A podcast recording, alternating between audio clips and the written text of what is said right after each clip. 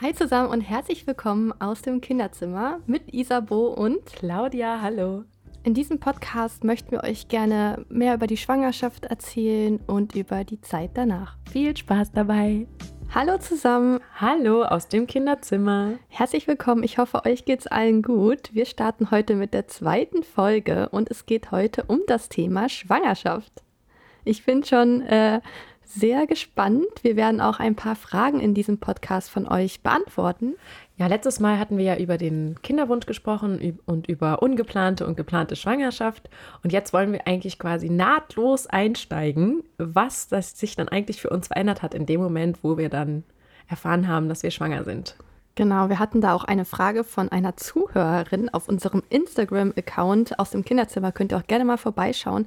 Dort könnt ihr uns äh, regelmäßig Fragen stellen oder auch Feedback. Da freuen wir uns immer sehr drüber. Und die Zuhörerin hat gefragt, ähm, wie sich das bei uns verändert hat mit der Schwangerschaft, ähm, bezogen auf unseren Freundeskreis, ob es da Änderungen gab. Mhm. Hier die Claudia nickt schon. Ja. Ja, bei mir war natürlich nochmal eine besondere Situation, weil ich ja auch noch während der Schwangerschaft umgezogen bin. Ich habe ja meinen alten Freundeskreis verlassen sozusagen. Verlassen klingt ja irgendwie so, als wäre ich da ausgestiegen und hätte nie wieder was ähm, von denen gehört. Aber ich bin ja quasi in eine andere Stadt gezogen. Und ja, da hat sich auf jeden Fall viel verändert, weil man ja auch irgendwie neue neue Mamis kennenlernt. Also ich habe tatsächlich, was ich gemacht habe, also vielleicht ein Tipp für Leute, die während der Schwangerschaft in eine neue Stadt ziehen, weiß ich jetzt nicht, wie, wie, wie vielen Leuten das passiert. Ähm, ruhig mal so, von sowas Gebrauch machen wie Facebook. Also ich habe wirklich dann so eine Gruppe gesucht, die hieß Schwanger in Berlin. Mhm. Und ähm, da habe ich mich dann mit Frauen verabredet, wirklich, also so im Café. Äh, die, wir waren alle schwanger und haben uns ähm, ja einfach darüber unterhalten, wie es uns gerade geht und ausgetauscht. Und weil man möchte eigentlich so schnell es geht Mamas kennenlernen, weil man ja weiß, in der Elternzeit kannst du mit den Freunden, die arbeiten ja alle oder sind im Studium oder wann auch immer ihr gerade schwanger geworden seid. Ähm, und dann, also, die haben halt keine Zeit. Und du möchtest ja schon irgendwie auch Möglichkeiten haben, dich mit jemandem auszutauschen. Und dann wollte ich so schnell es geht Mamas kennenlernen. Ja, es ist ganz cool. Es gab tatsächlich auch ähm, bei mir im Krankenhaus, wo ich entbunden habe, gab es sowas wie Stillcafé, haben die sich genannt. Und dann konnte man sich auch ähm, nach der Geburt sich halt treffen mit den Mamis, stillen in Ruhe. Da war auch eine Stillberaterin dabei richtig mhm. gut. Wenn, falls es noch am Anfang Probleme gab, mit der konnte man sich austauschen, aber auch halt die anderen Mamis kennenlernen. Ja. Aber davor so eine Möglichkeit zu haben, sich mit Schwangeren auszutauschen, gab es bei mir nicht auf dem Dorf. Was hast du denn da gemacht? Also hast du auch schon irgendwie Geburtsvorbereitungskurs, auch so ein mhm. ganz typisches Ding, wo man dann auch Mamas kennenlernt, oder? Genau, ich bin ja mit 19 schwanger geworden mit Leona damals, war ja recht früh. Und meine Freunde waren ja eher so die Partygänger.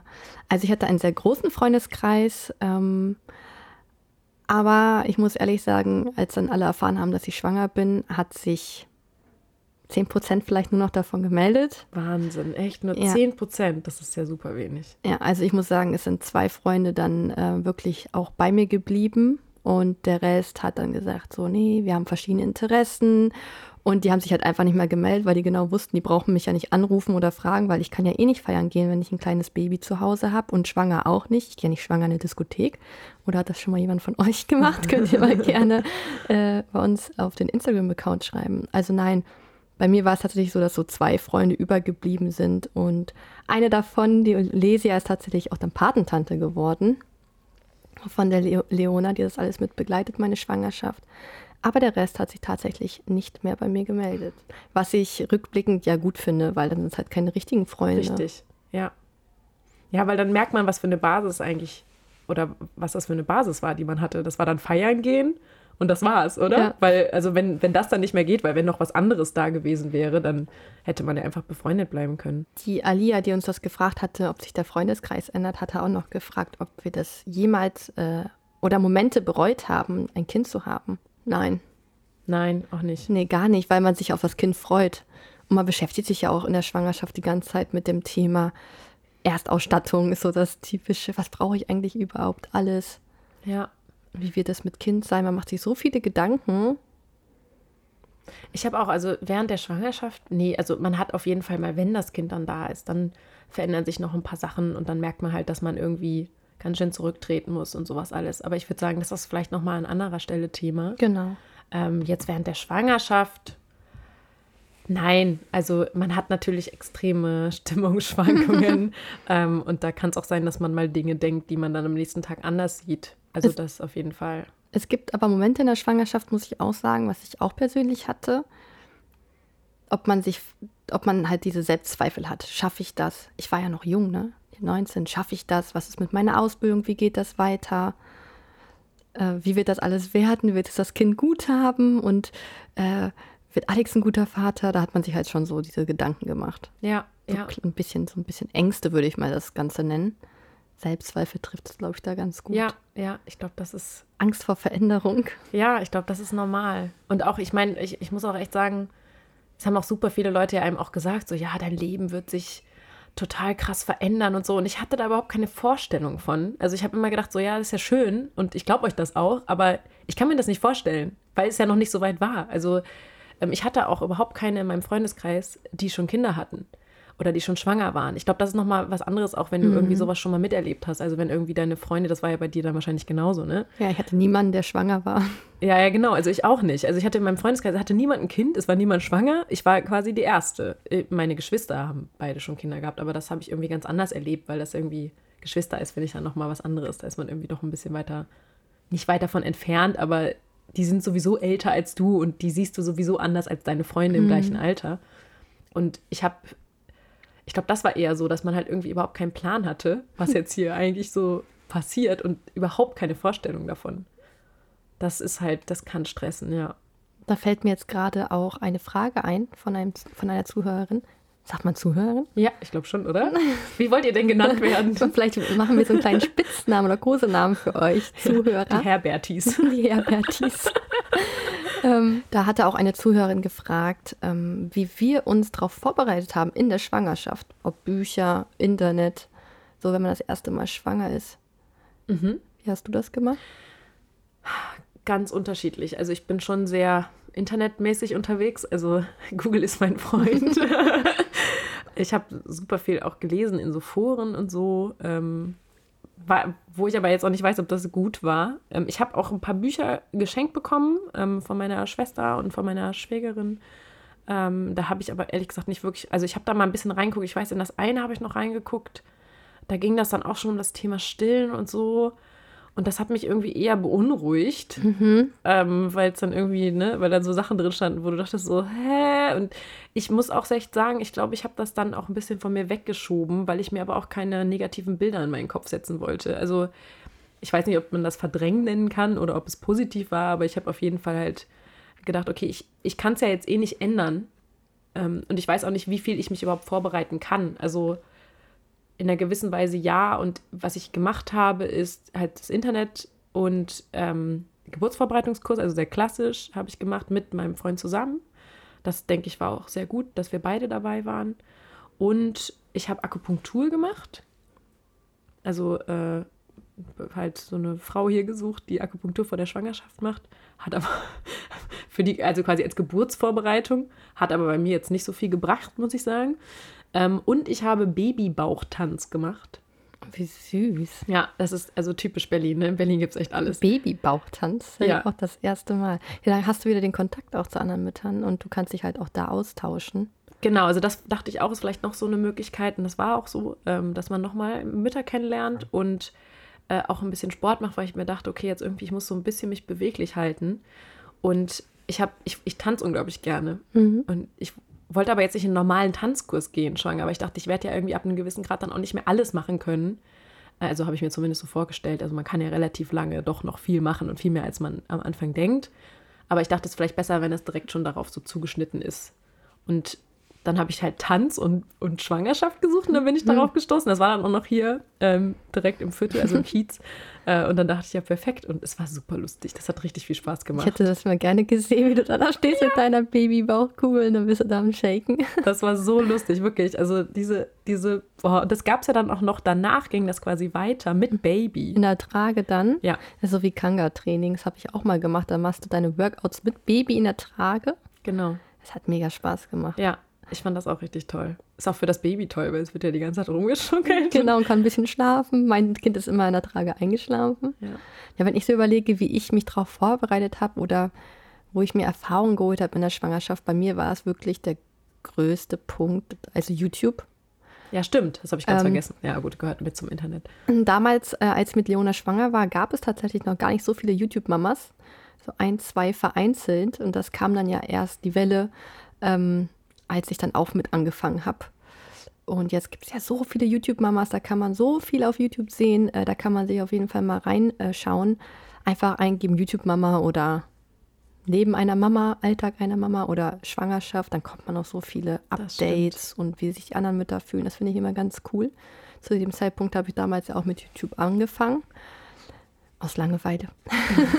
War eine gute Beschäftigung. Ja. Ähm, ansonsten habe ich mir halt solche ganz klassischen Baby-Apps, Schwangerschafts-Apps runtergeladen, der dir jeden Tag sagt, so was in deinem Körper vor sich geht. Und einen Geburtsvorbereitungskurs habe ich auch gemacht, aber nur in meiner ersten Schwangerschaft. Danach habe ich den nicht mehr gemacht. Und das war auch super. Das habe ich auch mit Alex zusammen gemacht. Der war dann, glaube ich, zweimal dabei. Mhm. Da ging es halt so um die Babybauchmassage und dann haben wir unseren Babybauch angemalt. Das war auch total schön. Ja. Und äh, Geburtsvorbereitungskurs kann ich empfehlen und auch eine Hebamme. Oh ja. Auch ein wichtiges Thema, glaube ich, jetzt zum Thema Schwangerschaft. Seht zu, dass ihr früh nach einer Hebamme guckt. Am besten schon, wenn der Kinderwunsch da ist, schon mal ein paar Das Hebammen ist traurig, anschreiben. aber wahr. Und die Kita direkt. und die Kita mit. Direkt Ähm. bei der Kita anmelden. Also zumindest, wenn ihr in der Stadt wohnt. Ich glaube, auf dem Land ist das nicht ganz so schlimm, oder? Ja, tatsächlich kriegt man da auch Feedback von meiner Kita, dass die sagen, die Kinder sind noch nicht mal geboren und die sind schon angemeldet, Ja. weil einfach Mangel ist. Ich habe mich auch schon in der Schwangerschaft hier auf ähm, zwei Wartelisten setzen lassen und ich habe bis heute keine Rückmeldung, ob das was geworden ist. Oh, also ich auch habe zwischendurch schlecht. mal nachgefragt, aber also bis heute jetzt ist es eh egal, also bis vor kurzem. Völlig verrückt. Also wie gesagt, frühestmöglich gucken nach einer Hebamme. Vielleicht wollt ihr auch eine Beleghebamme. Gibt es da Ja. auch nochmal Unterschiede, die euch auch bei der Geburt begleitet? Boah, das hätte ich so gerne gehabt. Schwierig zu finden. Ja, Das liegt einfach darin, weil die ähm, Hebammen bei einer Geburt einfach sehr wenig Geld bekommen. Die müssen ja auch diese hohen Versicherungen zahlen und so. Deswegen macht das kaum noch einer. Hm. Das Also so Hausgeburt schade. kam für mich eh nicht in Frage. nee. Bei der ersten schon gar nicht. Das ist natürlich auch ein Thema, womit man sich dann auseinandersetzt. ne? Also zum einen die Hebamme, ähm, wen man da sich holt und dass man auch möglichst früh dann schon jemanden hat. hattest du eine Hebamme? Ja. Wie hast du die gefunden? Und Ich habe auch übers Internet gegoogelt und hier gab es, also ich meine, ich wohne ja hier auch irgendwie so, dass da 500.000 Hebammenpraxen irgendwie um mich herum äh, ja, sind. Und ich habe äh, ich hab die angeschrieben und Gott sei Dank wirklich relativ schnell eine dann bekommen. Die war auch echt toll. Ich habe meine Hebamme über meine Frauenarztpraxis gefunden. Cool, ja. Ja, und ich kann kurz ein bisschen was über meine Hebamme erzählen, weil ich sie su- super, super toll finde. Leider übt sie ihren Beruf nicht mehr aus. Woran liegt das? Sie ist erkrankt. Oh nein. Genau. Leider. Und die konnte halt ihre Selbstständigkeit nicht mehr ausführen, was voll tragisch war. Aber sie hat zwei Schwangerschaften, halt mich auch betreut. Und meine Hebamme war so, sie war halt ruppig und hat halt immer direkt alles so mir ins Gesicht gesagt, wie die Situation ist. Ähm, jetzt mal ein kurzes Beispiel zum Thema Stillen. Ich hatte halt eine Brustentzündung und, äh, nee, gar nicht, Milchstau war das. Und sie meinte, du musst da jetzt durch, ne? Und auch so, jetzt stell dich mal nicht an, also so schon sehr direkt.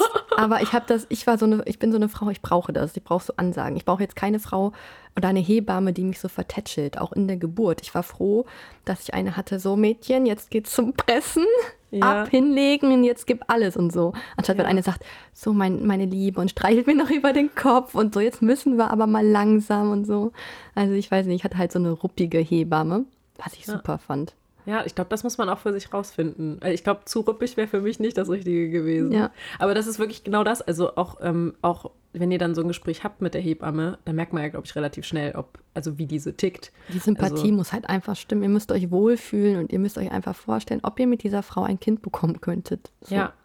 Also ich habe auch, ich bin auch ehrlich gesagt, also ich, ich hätte super gerne die Hebamme gehabt, die unseren Geburtsvorbereitungskurs gegeben hat. Da hatte ich aber dann schon eine. Ich glaube, was mir wichtig ist, ist, dass eine, ähm, die Hebamme sehr klar ist. Also nicht unbedingt ruppig, sondern halt, die soll genau wissen, was sie da macht. Also die soll selber so ein selbstsicheres Auftreten haben. Das kann sich natürlich auch durch sowas äußern, wenn jemand so, ne, zack, zack. Die wusste.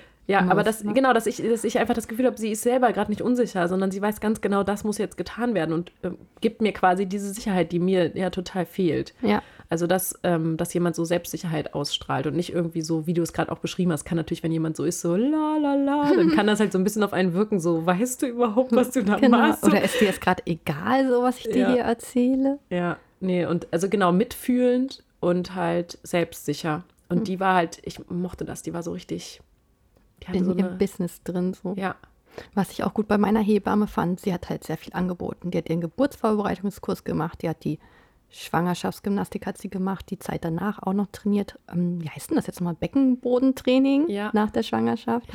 Ähm, Akupunktur hat sie gemacht. Also sie hat ganz viel gemacht, was ich halt super gut finde. Ich finde es halt auch faszinierend, die kommen dann ja in der Schwangerschaft schon zu euch, wenn ihr irgendwie Probleme habt. Ähm, bei mir hat sie auch den Bauch abgetastet und hat gesagt, oh, jetzt ist da das Popöchen und hier sind jetzt die Füße, fühl doch mal. Und ich drücke auf meinen Bauch rauf und denke so, hä? ich merke gar nichts. das ist, hört sich alles gleich an.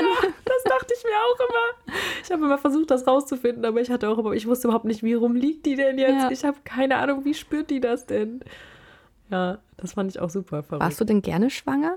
Oder würdest du sagen, oh, nee, ich hätte, ich hätte gerne noch ein Kind, aber die Schwangerschaft muss nicht sein? Es geht so. Also, ähm, ich hatte gute Phasen, aber ich fand es mehr anstrengend, glaube ich. Also, ich habe ähm, am Anfang halt diese ständige Übelkeit, fand ich irgendwie nicht so schön. Ich finde das schon schön. Und ich muss auch echt sagen, also ich bin generell jemand, der sehr ähm, Hormonschwankungen merkt an meiner Laune, an meinem emotionalen Befinden. Ich bin da super sensibel.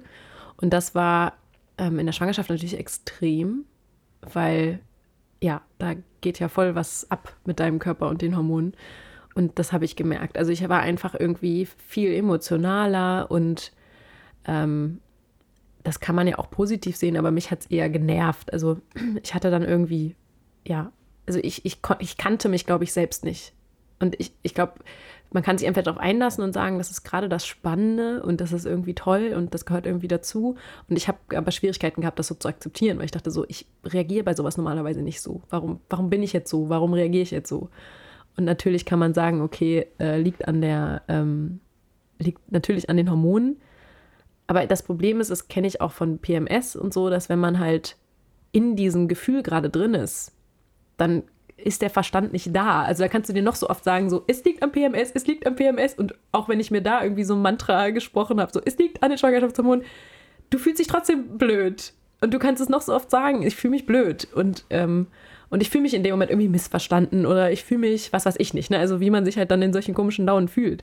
Und das ist dann in dem Moment deine Realität oder es war meine Realität. Und das, das fand ich irgendwie schwer, damit umzugehen.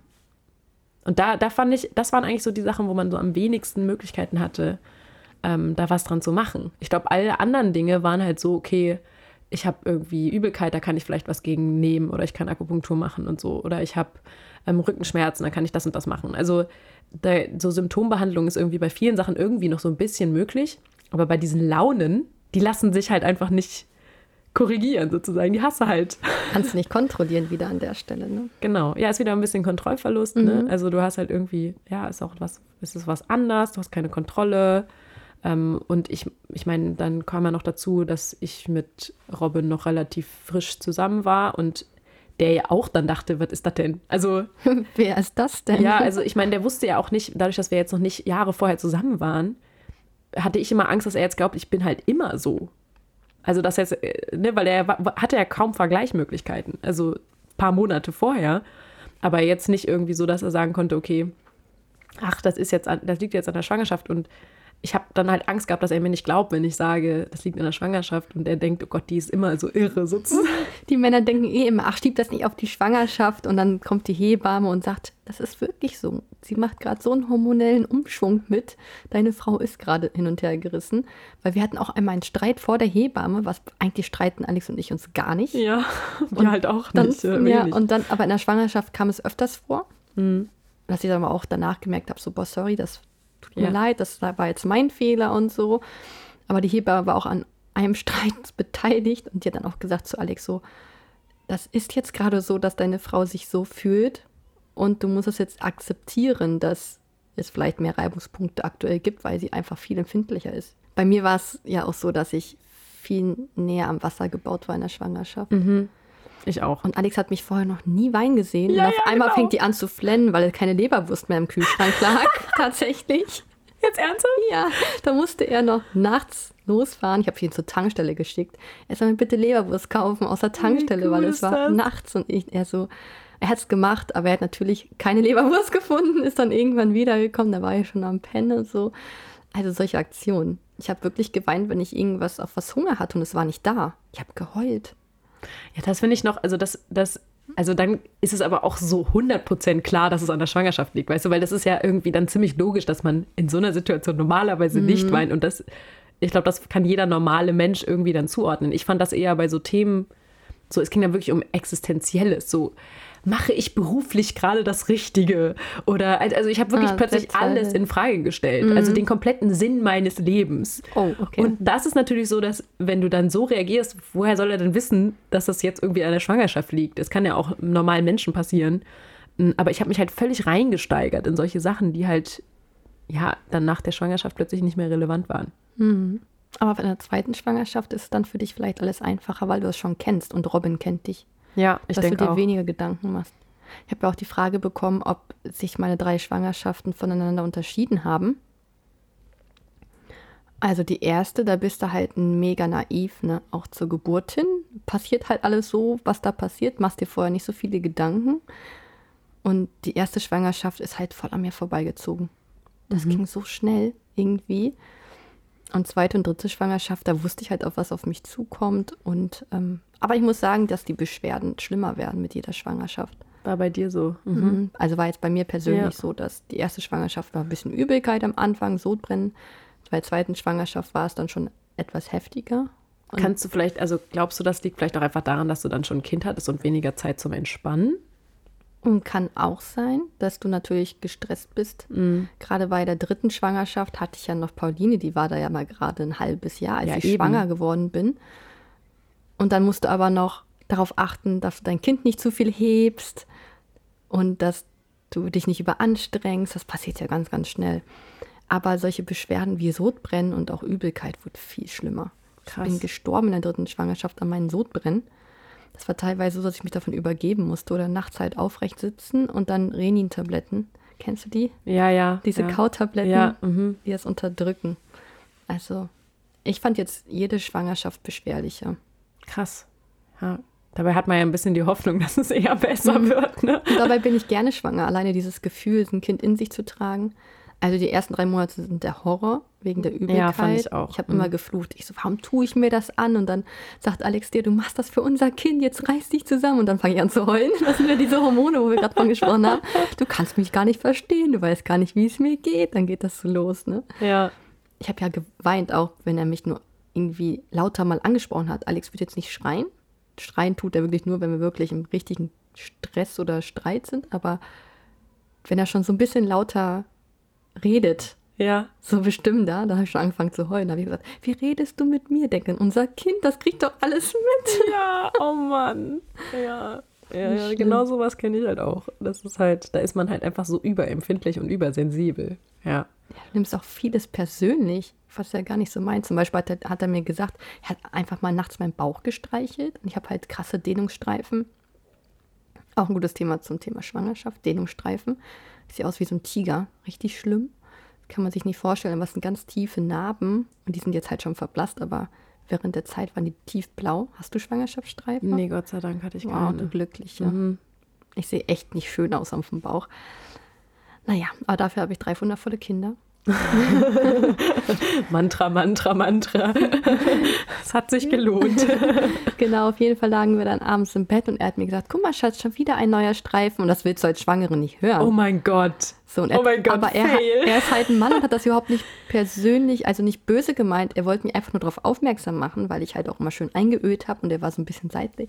Aber in dem Augenblick dachte ich mir so, du, blöd, Mann. Oh nein, ja. Das war echt solche Sachen. Dabei ist das ja wirklich so e- eher, ja, gerade dadurch, dass er es halt einfach so vor sich hin sagt, merkt man ja, dass es ihm überhaupt nicht so, Also wenn, wenn es ihm wirklich, wenn er, wenn er denken würde, oh Gott, das ist schlimm, dann würdest du ja nicht sagen, oh, guck mal. Genau. Sondern dann würdest du vielleicht gar nichts sagen oder so. Ähm, und das zeigt ja eigentlich ganz besonders, dass es ihm eigentlich Wumms ist. Ja? Ja. Und ja, aber ich kann das verstehen. Ich würde das auch nicht hören wollen in dem Moment. Ja. Und auch, also ja, Schwangerschaftsstreifen, also ähm, ich glaube, das ist auch viel Veranlagung. Also ich glaube, ich, natürlich kann man mit Ölen vielleicht was erreichen. Ich weiß es nicht.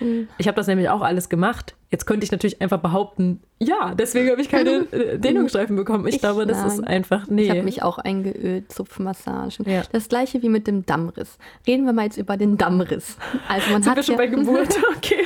Nein, das ist ja auch Vorsorge. Vorbereitung, stimmt. Die Vorbereitung in der Schwangerschaft. Ja, So. mhm. Da Also sagen ja auch alle, man muss da diese Dammmassagen und so machen. genau, ne? und der Damm, das liegt ja zwischen der Scheide und der After ist ja der Damm. Das ist ja das Mittelstück. Reden wir so offen? Ja, ne? Ja, wie, also wie willst du es sonst ja- nennen? Das ist dieses Mittelstück zwischen und ihr wisst schon wo. Weil wir wollen hier kein Blatt vom Mund nehmen. So. Und es kann ja in der Geburt passieren, dass dieser Damm einreißt oder reißt. Und deswegen soll man ja zur Vorsorge Sitzbäder machen, den Damm jeden Tag mit Öl massieren. So. Hast du das gemacht? Ich habe die Dammmassage tatsächlich gemacht, Ja. aber ich fand es ehrlich unangenehm. Und ich habe von manchen Frauen und Freundinnen auch gehört, dass es der Partner gemacht hat. Oh mein Gott, echt? Wo ich dann dachte, so, nee, nee. Und Also cool, wenn ihr so offen seid. Also ja, ich, ich hätte es niemals machen lassen, aber nee, also bei den Frauen ging es dann nachher natürlich, dann haben die auch Sex gehabt, das war dann halt, ne? Also, ja. aber für mich kam das halt gar nicht in Frage. So, ich Ja. habe das dann selbst gemacht, aber fand das halt auch eher unangenehm und habe mir Mhm. auch gedacht, wieso machst du das jetzt und so, dann ist es halt so. Und Sitzbäder ging damals nicht, weil wir hatten keine Badewanne. Hast du was gemacht? Mhm. Man kann ja so Sitzbäder, also ich habe das gegen Ende äh, über der Toilette. Ich habe da quasi so einen Müllbeutel, das hat mir meine Hebamme gesagt, Krass. einen Müllbeutel über die Toilette gezogen und dann halt so eine kleine Mulde gemacht. Mhm. Und da habe ich dann das Bad reingemacht und habe mich dann da drauf gesetzt. Das habe ich noch nie gehört. Ja, aber es hat funktioniert. Also es ist halt irgendwie, kann ein bisschen Sauerei geben, wenn das dann so rechts und links irgendwie runterfließt. Da muss man halt auch gucken, dass diese Muldehaut auch groß genug ist und so. Was kommt Ähm, da rein für ein, so ein Bad? Ja, genau, das gab, äh, die hat dann, es, es gibt hier so eine Apotheke, die sich auf so Kräutersachen und so spezialisiert hat und da hat die mich immer hingeschickt, hat mir so ein Rezept gemacht und ähm, das war so eine Kräutermischung. Ich weiß nicht mehr ganz genau, was da drin war, aber das war so gegen, das war aber, glaube ich, nicht wegen, ähm, wegen der Dammrissgeschichte, sondern weil ich ja zu spät war. Also ich habe ja, Du hast ähm, übertragen. genau, ich habe übertragen und dann habe ich quasi am Gegenende dann solche weiß nicht, ob das wehenfördernd gewesen sein sollte oder so. Ich habe alles gemacht, was man machen konnte. Da können wir auch noch mal Ja. gleich drüber sprechen. Ja. Gehört auch zur Schwangerschaft. Ja, ja, und ich habe halt ähm, zur Dammmassage habe ich zum Beispiel auch gar nicht gemacht, weil ich habe das einmal probiert und habe gedacht so, okay, nee. Ist nicht so geil Nee. so. Ja, und dann, ich, ich weiß auch nicht, also es war dann so, dass ich dachte, ach, wahrscheinlich bringt das eh nichts. Das so. war auch mein Gedanke, diese Mühe dir zu machen jeden Tag, obwohl es gar nichts bringt. Das ist genauso wie die Sache mit dem Himbeerblättertee. Genau, Hast du den genommen? nee. Nein? Kennst du das überhaupt? Ja, ja. Kommt mir gerade sofort auf Habe ich aber auch ganz spät erst erfahren. Also vielleicht hätte ich es auch eher gemacht, wenn ich das früher gewusst hätte. Aber Mhm. ich habe das mit den Himbeerblättern habe ich überhaupt nicht, also das kam erst ganz spät irgendwie. Ich glaube, als ich dann schon über dem Termin war, hat mir das dann Okay. irgendjemand gesagt und ich so, okay, jetzt bringt das auch nichts mehr. soll ja auch zur ähm, Geburtsvorbereitung helfen, dass Mhm. alles schneller geht mit den Wehen und der Austreibungsphase und so. Hast du das gemacht? Ja, aber hat nichts gebracht. Ja, bei mir hat übrigens die Akupunktur leider auch nichts gebracht. Also äh, vielleicht habe ich auch, äh, ne, ich, also das, ich muss jetzt deswegen nicht, oder ich kann deswegen ja nicht pauschalisieren, sondern einfach so war es bei mir. Vielleicht war es auch nicht die richtige Akupunkteurin oder Akupunkturtherapeutin. Vielleicht hätte das jemand anderes besser gemacht. Ähm, vielleicht habe ich nicht genug dran geglaubt. Vielleicht ist es manchmal auch tatsächlich was, was hilft, wenn du wirklich dran glaubst und dann ist dein Körper ja vielleicht auch ein bisschen mehr drauf eingestellt. Vielleicht ist das ja auch viel so. Ich, ich habe keine Ahnung, bei mir hat es auf jeden Fall überhaupt nichts gebracht. Also minus. Minus gefühlt. Also eher so, dass ich dachte, na toll, jetzt bin ich irgendwie mal dahin gedackelt und es hat irgendwie überhaupt keinen Effekt gehabt für die Geburt. Ich weiß natürlich immer nicht, du hast ja keinen Vergleich. Mm, Man, man jedoch so Erfahrungen, was andere erleben. Ja. Aber was, also das trotzdem ist ja individuell. Vielleicht wäre meine Geburt ja noch krasser gewesen, wenn ich jetzt keine Akupunktur gemacht ja, hätte. Das weiß man alles Ja. nicht, ne? Das ist halt das, was mich immer so nervt, weil ich denke, okay, das war generell für mich ein Thema, dass ich dachte, okay, ist ja schön und gut, dass es bei dir so war. Also wenn, wenn ich mir sowas angehört habe, ne? Aber das muss ja nicht heißen, dass es bei mir genauso ist. Also vielleicht bin ich da auch einfach generell so jemand, der da sehr, ähm, ja, eher daran glaubt, okay, ich ich bin halt ich und ich kann halt, also ich kann natürlich Dinge probieren, aber am Ende des Tages ähm, wird es bei mir wahrscheinlich anders sein als bei allen anderen, weil ich, also ich bin halt ein anderer Mensch als du oder mhm. als, als Mami XYZ. Ich finde auch wirklich, dass sich so die letzten vier Wochen vor der Geburt, die ziehen sich wie Kaugummi, oder? Jedes Mal denke ich mir so, boah, jetzt noch vier Wochen. Und dann ist ja auch dieser Termin, wo der Arzt dir sagt, ach so, wenn es jetzt kommt, dann ist es nicht schlimm.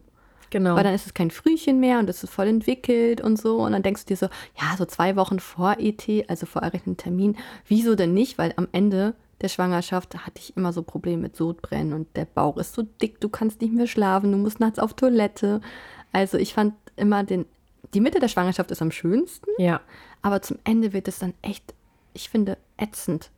also bei mir war der, an, aber ja, ja, doch auch, ja. Und bei mir war der bei mir war auch das zweite Trimester, also mhm. dieser Mittelteil der Schwangerschaft, war eigentlich deswegen fast der schlimmste, weil ich da so massiven Eisenmangel hatte und das lange nicht mhm. wusste. Und ähm, also bitte lasst das regelmäßig checken. ähm, oder wenn ihr euch extrem schlapp fühlt und so, weil ich hatte immer, ich war komplett antriebslos. Ähm, ich war ständig so schwindel, ich war müde, ich hätte den ganzen Tag schlafen können. Und das hat sich dann rausgestellt, dass ich schon anämisch war. Also ich hatte quasi schon Blutarmut, Krass. weil ich so einen Eisenmangel hatte. Und da mussten wir natürlich erstmal diese Speicher wieder auffüllen. Da musste ich auch solche Tabletten nehmen, um das dann wieder komplett in Gang zu bekommen. Und dann ging es mir plötzlich viel besser. Und deswegen habe ich, glaube ich, dann den Anfang vom dritten Trimester als besser empfunden, weil ich dann einfach wieder mein Eisen mhm. war wieder normal. Und ähm, ja, dann, dann habe ich, glaube ich, im Vergleich zum zweiten Trimester war es dann besser. Ja. Aber ja, gegen Ende ging es mir auch so. Also so, dass ich dachte, okay, und dann, wenn du auch noch überträgst, mhm. ey, ich, ich dachte wirklich, also. Gehst in die Decke, ne? Ja, vor allem, was so nervig war, war, dass ähm, meine Schwester mit ihrer ganzen Familie ähm, extra Urlaub gebucht hatten in Berlin und waren halt hier zu Besuch. Also die kamen sogar eine Woche erst nach errechneten Termin, weil meine Schwester auch schon gedacht hat, die hatte ja dann schon Kinder und wusste, okay, das kann auch schon mal später werden. Gerade bei der ersten Schwangerschaft sagt man das ja auch mal gerne, ne? Und dann hat sie halt extra sozusagen ja eine Woche später erst gebucht. dann waren die ja noch eine komplette Woche da. Und normalerweise würde sie ja denken, in den nächsten zwei Wochen sollte das Kind ja wohl auf die Welt kommen. So ja. lange hast du übertragen? Ich habe zwei Wochen übertragen fast, ja. Boah, können wir gleich nochmal drüber reden? Ja. Gerade nochmal zum Thema Eisen. Warst du fertig? Ja, nee, ich äh, wollte nur sagen, also. dass das halt dann noch dover war, ne? weil du irgendwie dachtest, so, jetzt sind die hier und ich fände das voll schön, wenn die bei der Geburt da wären. Jetzt komm endlich, jetzt komm endlich. Dann hast du noch diesen Druck, dann wird es erst recht nichts. Ja, also können wir gleich nochmal drauf eingehen, was ich da alles gemacht habe, um äh, versuchen, das genau. schneller hinzubekommen. Da können wir uns super austauschen, weil ich habe ja auch übertragen. Nochmal zum Thema Eisen zurück. Ich hatte das in der ersten Schwangerschaft so ein bisschen musste dann so Tabletten nehmen.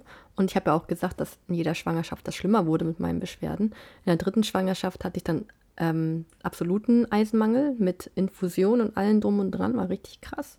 Oh, krass. Und ich hatte auch in der dritten Schwangerschaft ähm, Schwangerschaftsdiabetes entwickelt, was ich in der ersten und zweiten Schwangerschaft nicht hatte. Mm.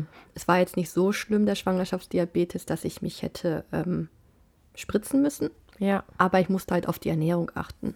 Hm, da hatte ich auch eine, auch eine von diesem Schwangeren aus Facebook, die hatte auch eine Schwangerschaftsdiabetes. Das geht danach ja meistens weg, aber ist halt nicht so schön, ne? Ja, was hieß das genau? Was musstest du dann da alles machen? Drauf achten? Ja, ich musste einfach meine Süßigkeiten und den Zucker halt verringern. Ja, ich glaube, die, die ich nämlich da kennengelernt habe, bei der war das so extrem, dass die wirklich überhaupt nichts mehr, also auch kein Fruchtzucker und so mehr essen durfte. Die hatten nur noch Gemüse dann irgendwie essen dürfen. Rohkost. Ja, und äh, da muss man ja selbst mit Kohlenhydraten irgendwie aufpassen, ne? Mhm. Weil die ja mhm. auch irgendwie zu Zucker werden bei der Verdauung. Ja, das war irgendwie, boah, das stelle ich mir auch krass vor. Und vor allem Süßigkeiten. Du hast ja gerade dann ja. genau diesen, diesen Jeeper. Du willst halt immer Süßigkeiten essen, hattest wenn du schwanger bist. Geliste? Also was, auf was hattest du immer so Hunger? Äh, Malzbier und ja, äh, so Schaumküsse. Oh geil, hätte ich jetzt auch Bock drauf, wenn du das gerade so sagst. Ich hatte heute Morgen nur eine halbe Scheibe Brot. Oh nein. Also ich hatte immer die gleichen Gelüste in allen drei Schwangerschaften. Zum Beispiel, ich hasse Tomaten und ich wusste, ich bin schwanger schon, wenn äh, ich Bock auf Tomaten habe. Also wenn ihr mich mal irgendwann Tomaten essen seht in den Videos oder so und macht euch Gedanken. Nein, Spaß. Ähm, Tomaten und dann Malzbier in jeder Schwangerschaft. Ich habe so viel getrunken. Alex kam immer kistenweise mit Malzbier an. Ja, haben wir auch. Nudeln. Auch, ja. Nudeln, Kalo äh, ist ja ne, ganz viel Kohlenhydrate. Nudeln ganz mhm. viel. Und ähm, ich war tatsächlich so ein Süßesser in der Schwangerschaft. Ich, eigentlich esse ich lieber Chips, aber in der Schwangerschaft immer Schoki. Schoki. Ganz viel Jeden Schokolade. Tag eine Tafel. Ja. Ist nicht gut, aber doch Schokolade. Und dann so Sachen wie Leberwurst und Salami, was du eigentlich nicht essen solltest. Wolltest du dann essen, ganz besonders? Ja. man sagt ja so mit der Ernährung kein Sushi, kein rohen Fisch, keine rohen Eier, keine Salami, also kein rohes Fleisch. Und ich hätte auch richtig Bock so auf Steak. Ich denke, das kommt auch von einem Eisenmangel. Ne? Du willst dann halt Fleisch essen. Ja. Und dann darfst du nicht. Dann gehst du zum guten Steak-Restaurant und dann, ich hätte gerne ein schönes Filetsteak, aber bitte komplett durch. Das darf nicht blutig Oh, sein ja. und dann schmeckt es gar nicht mehr so Ja, lecker. ja. Das stimmt, ja, stimmt, Fleisch, ja. Ich habe da auch mal ein Video zu gemacht, äh, was man halt in der Schwangerschaft beachten sollte wegen dem Essen. Aha. Das ist auch ganz interessant. Ja, wie heißt das? Weißt du das? No-Gos in der Schwangerschaft, glaube ich. Ja. Da geht es auch um Thema Drogen und Rauchen und so und dann aber auch die Ernährung, was dazu beachten ist. Ja. Aber ich muss auch sagen, ich habe mich auch nicht immer dran gehalten. Also ich habe wirklich kein rohes Fleisch und keine Eier, Mhm. aber so Sachen wie Salami oder mal ein gutes Stück Käse, Also so Rohmilchkäse, ne? Rohmilchkäse, habe ich dann doch mal gegessen, so Camembert und so. Ja. Ja, ich habe da auch nicht, also so ganz akkurat drauf geachtet. Das ist übrigens auch so ein Thema, mh, wo man ja dann auch mal gerne aneinander gerät. Also gerade mit so der älteren Generation, die dann immer sagen, ach, was wir alles gegessen Wir haben. sind auch schwanger gewesen. Wir sind, ne, wie bist du denn auf die Welt gekommen? Genau. Also das, das, das fängt ja dann in der Schwangerschaft, fängt es dann an, dass man so langsam ein Gespür dafür bekommt, wie so die Außenwelt auf einmal dein, in alle deine Belange ähm, eindringt, sozusagen. Ja, also es fängt in der Schwangerschaft an und leider hört es dann auch nicht auf, wenn man das Kind bekommen hat, ähm, dass sich Leute da irgendwie auf einmal sehr einmischen, ähm, was Ja. du wie zu tun hast. Und bei der Schwangerschaft, das war für mich ein sehr großes Thema, weil das wirklich immer mal wieder so ein Kommentar kam. Und ich mir dachte, ja, wusstest du das? Also meine Frage war irgendwann, wusstest du denn damals, dass das potenziell eine Gefahr sein kann? Und dann kam immer die Antwort nein. Und ich so, ja, was ist denn? Stell dir mal vor, du weißt das. Und stell dir mal vor, es passiert was. Dann fühle ich mich doch total verantwortlich, weil ich denke, ich wusste es ja und habe es trotzdem gemacht. Ja. Also ich finde, diese Information zu haben, ändert halt automatisch dein Verhalten. Und ich finde das dann ein bisschen dahergesagt, so, ach ja, stell dich nicht so an, so, ja, was wäre denn, wenn du das gewusst hättest? Also du wusstest es halt nicht, aber vielleicht hättest du dann auch drauf geachtet. Ja. Also ich glaube, dann halt nochmal, sich dann bewusst zu entscheiden, ist nochmal was ganz anderes. Und natürlich kann man, also ist die Wahrscheinlichkeit, glaube ich, wirklich bei vielen Dingen sehr gering. Gerade bei Salami ist ja auch so, wenn das eine bestimmte Reife hat oder so. Oder Ja, oder wenn es halt gerade betroffen ist. ja, und das ist irgendwie, die Wahrscheinlichkeit ist super gering. Ja. So, und dann kannst du natürlich trotzdem irgendwie sagen, okay, und, und ich glaube, wenn die so und so lange hängt, glaube ich, das macht ja auch noch einen Unterschied. Oder wenn die krass geräuchert ist, dann geht's wieder Ja, und so. genau, ja, also irgendwie gibt es da nochmal so Abstufungen. also ich glaube, das ist, ähm, natürlich kann man sich dann überlegen, ob das, man das krass, zu krass findet, das Risiko oder nicht. Ähm, aber allein schon diese Information zu haben, macht halt den Unterschied. Und genau das Thema Alkohol. Es gibt wirklich noch alte Hebammen im Krankenhaus, mit denen habe ich so krass diskutiert. Weil die haben einfach mal gesagt, äh, da war, die Frau hatte auch übertragen und die hat dann einfach zu der Frau gesagt, äh, Trink doch mal einen Sekt. nimm dir ein warmes Bad und trink dir ein schönes Glas Rotwein. Und ich gucke sie an, ich so, ist das dein Ernst?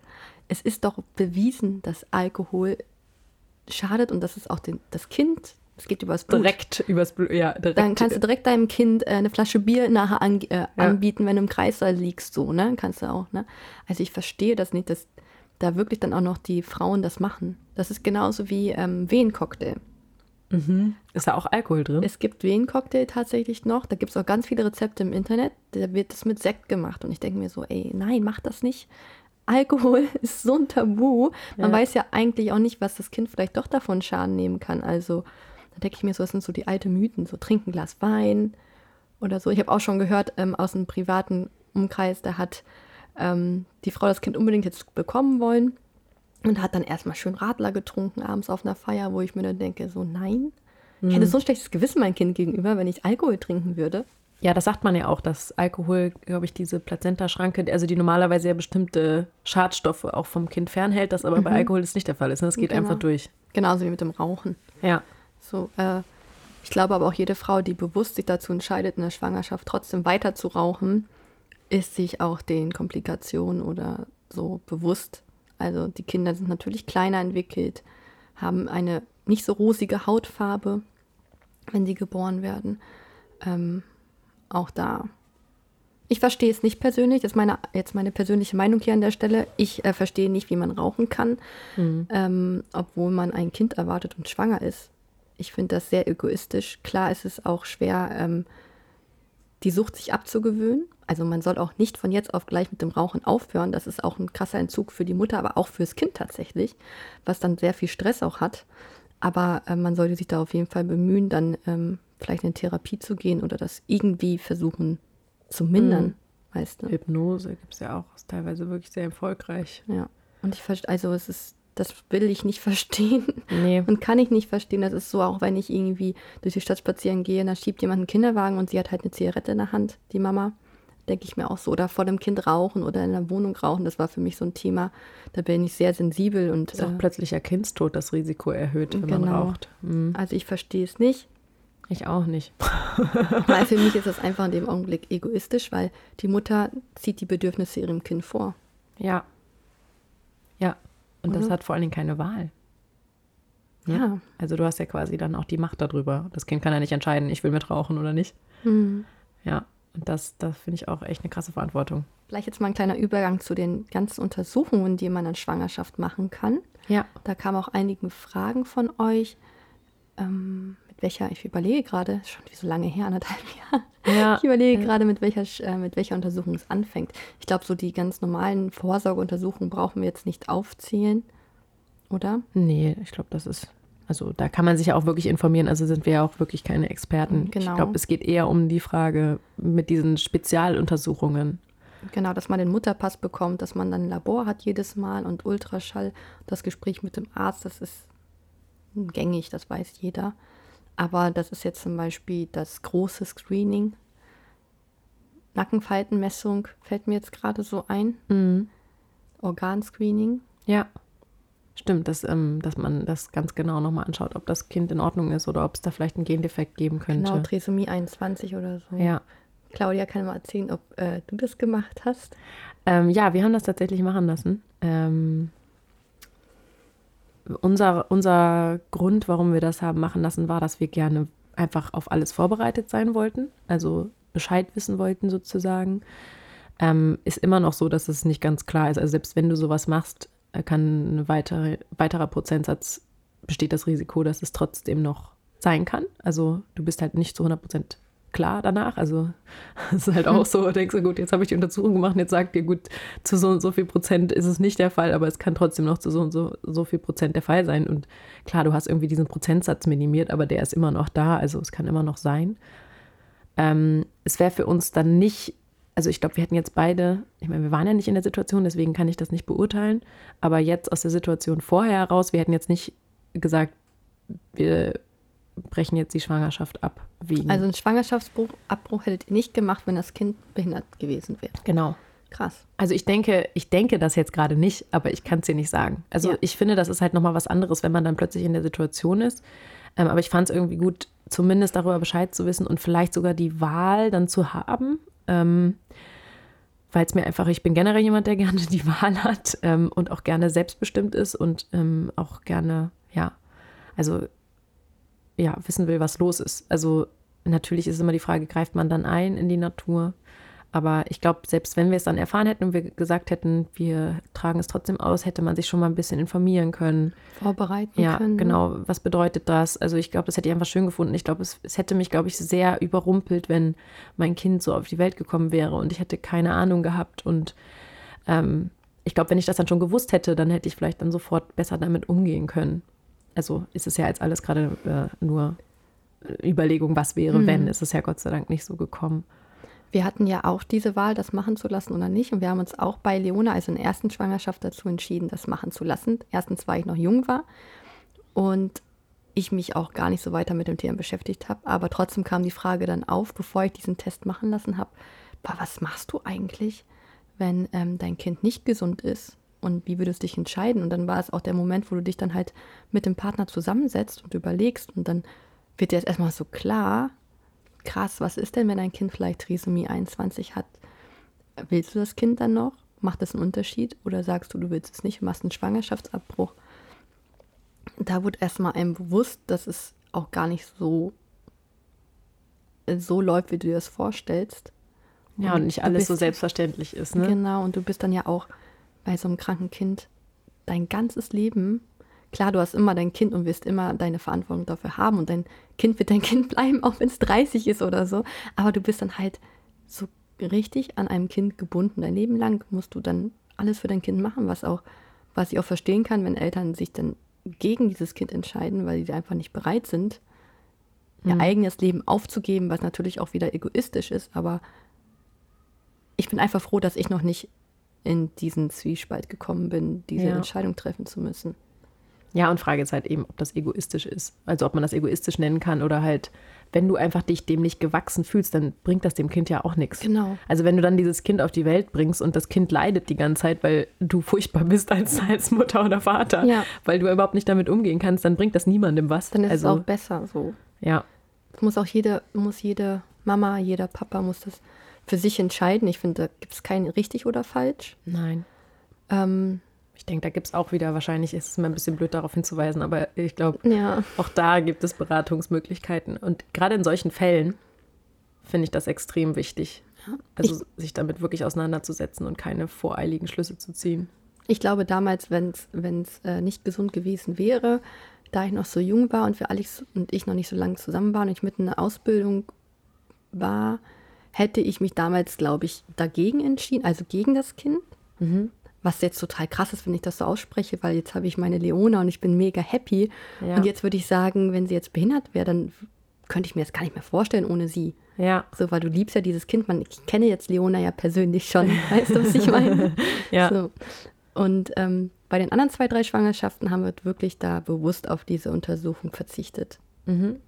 Nicht wegen den Kosten oder so, weil da war es einfach so, wir hatten eine gefestigte Beziehung, wir waren glücklich und wir haben dann die Kontrolle abgegeben und haben gesagt, wenn es passiert, dann ist es so und wir verlassen uns einfach auf unser Schicksal und ich habe einfach auf meinen Körper vertraut, so dass alles gut ist und es war immer alles gut in den Schwangerschaften.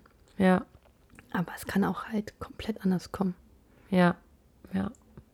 Auf jeden Fall. Auf jeden Fall schwieriges Thema. Ja. Und ähm, da macht es auf jeden Fall Sinn, sich mit seinem Partner zu unterhalten und ja, gemeinsam auch zu überlegen, ob man das wissen will oder nicht und was es bedeutet, wenn man dann was erfährt, was äh, ja, das was nicht stimmt, wie man dann damit umgeht. Was ich aber gut finde, wenn du es halt schon vorher weißt, du kannst dich auch mit Eltern dann zusammensetzen, die das gleiche Schicksal haben. Ja, Und ich glaube, das macht das auch vieles einfacher, wenn du Verbündete hast, sage ich mal, oder Menschen kennenlernst, die das gleiche Schicksal haben. ja, es gibt auch, also auszutauschen, so Hilfsgruppen gibt es da ja auch, ne? Es gibt auch auf einen Instagram-Kanal mit einer Mama, deren Kind das Down-Syndrom hat. Ich weiß gar nicht mehr, wie, das, wie der genau heißt. Gibt es? Ja, und ähm, den finde ich richtig süß. Der ist so richtig. Äh, das ist auch, sowas wäre dann wahrscheinlich echt toll, wenn man halt einfach mal sich mit sowas dann auseinandersetzt. Und das ist eben das Schöne, wenn dann Leute sowas auch teilen, dass man halt auch gucken kann, okay, ähm, das kann auch richtig schön sein. Ähm, weil man hat da ja auch bestimmte Bilder im Kopf. Ja. Ähm, und man ist ja doch seltener damit in Berührung, als man denkt. Also man sieht das vielleicht manchmal so. Ähm, ich weiß auch, dass ich am Anfang immer, wenn ich ein, was, was ja völlig absurd ist, aber ich habe immer, wenn ich ein Kind gesehen habe, als ich Emily dann schon hatte, ähm, was das Down-Syndrom hatte, was man halt gesehen hat, habe ich angefangen zu weinen. Weil du dann immer denkst, du bist einfach dankbar, dass es de- deinem Kind nicht so geht, oder warum? Ja, weil ich irgendwie, ich, ja, weil ich, ich glaube, obwohl ich auch schon in einem anderen Kontext auch mit behindertem Kind gesehen habe, wie glücklich die alle sind. Also so die Mhm. Eltern als auch die Kinder.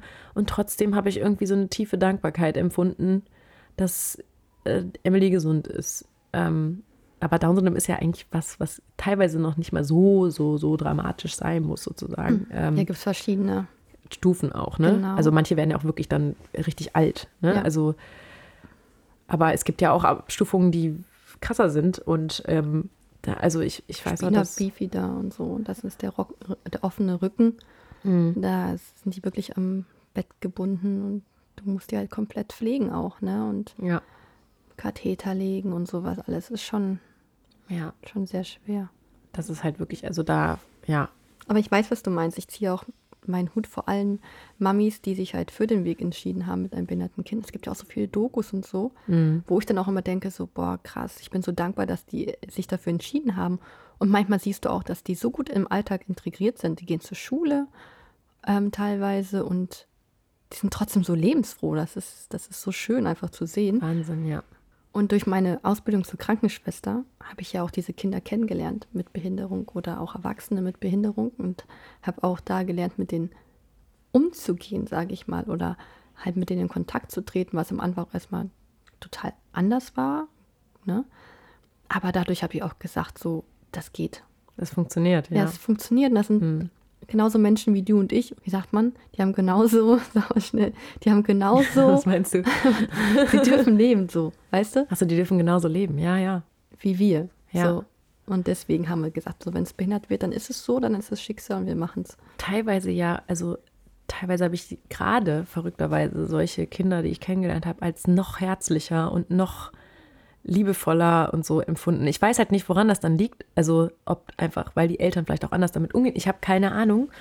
Aber ähm, oft eher so als ganz, ganz, ganz speziell liebevolle und herzliche Menschen äh, empfunden. Das finde ich auch echt, das war auch immer schon wichtig, dass man das mal gesehen hat. Ja.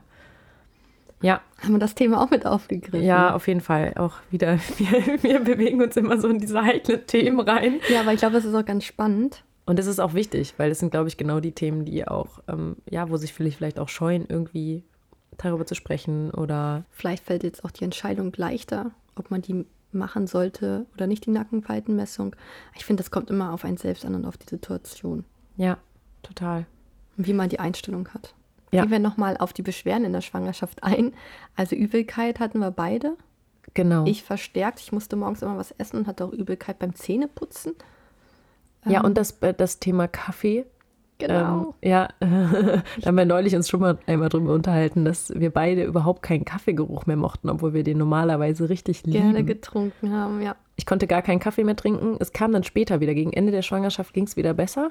Wo die Übelkeit weg war, war es bei mir dann so, dass ich wieder Kaffee getrunken habe. Ja, und so ein bisschen, ich meine, auch wenn man Sodbrennen hat, dann fühlt sich so Kaffee auch so sauer an. Das war Mhm. auch noch ein bisschen das Problem. Ne? Also das fühlt sich so scharf und sauer an und überhaupt nicht gut. Soll man ja auch dann besser nicht Ich habe machen. immer Leinsamen danach gegessen, Ja. dass das Sodbrennen so ein bisschen unterdrückt wird. Ja, Leinsamen sind auch generell gut für die Verdauung, kann man eigentlich täglich nehmen. Aber ich habe auch immer nur einen Kaffee dann, wenn am Tag höchstens getrunken. Ja, ich auch. Wegen Höchstens dem einen. Koffein. Genau. Ich hatte auch immer Angst, wenn ich zu viel Koffein trinke in der Schwangerschaft, dass mein Kind hyperaktiv wird. Ja, ja. Du das auch? Ja, ja, also nicht Das hyperaktiv, auch sondern dass ich halt dachte, dass es irgendwie äh, ja nicht zur Ruhe kommt eben. Ja. Ne? Okay, äh, Übelkeit? Ähm, Sodbrennen hatte ich auch später, Oh, auch tatsächlich auch schlimm. Und was ich hatte, war extrem krasse Wassereinlagerungen. Ödeme? Mhm. Ja, also ich habe, ähm, das war auch total bescheuert. Ich habe gegen Ende der Schwangerschaft mir noch Schuhe gekauft. Oh nein. Das Gute war nur, das soll man eigentlich nicht machen als Tipp. Also wenn ihr irgendwie euch gegen Ende der Schwangerschaft Schuhe kauft, kann sein, dass ihr, sie euch dann nicht mehr passen, wenn, wenn äh, das Kind dann da ist.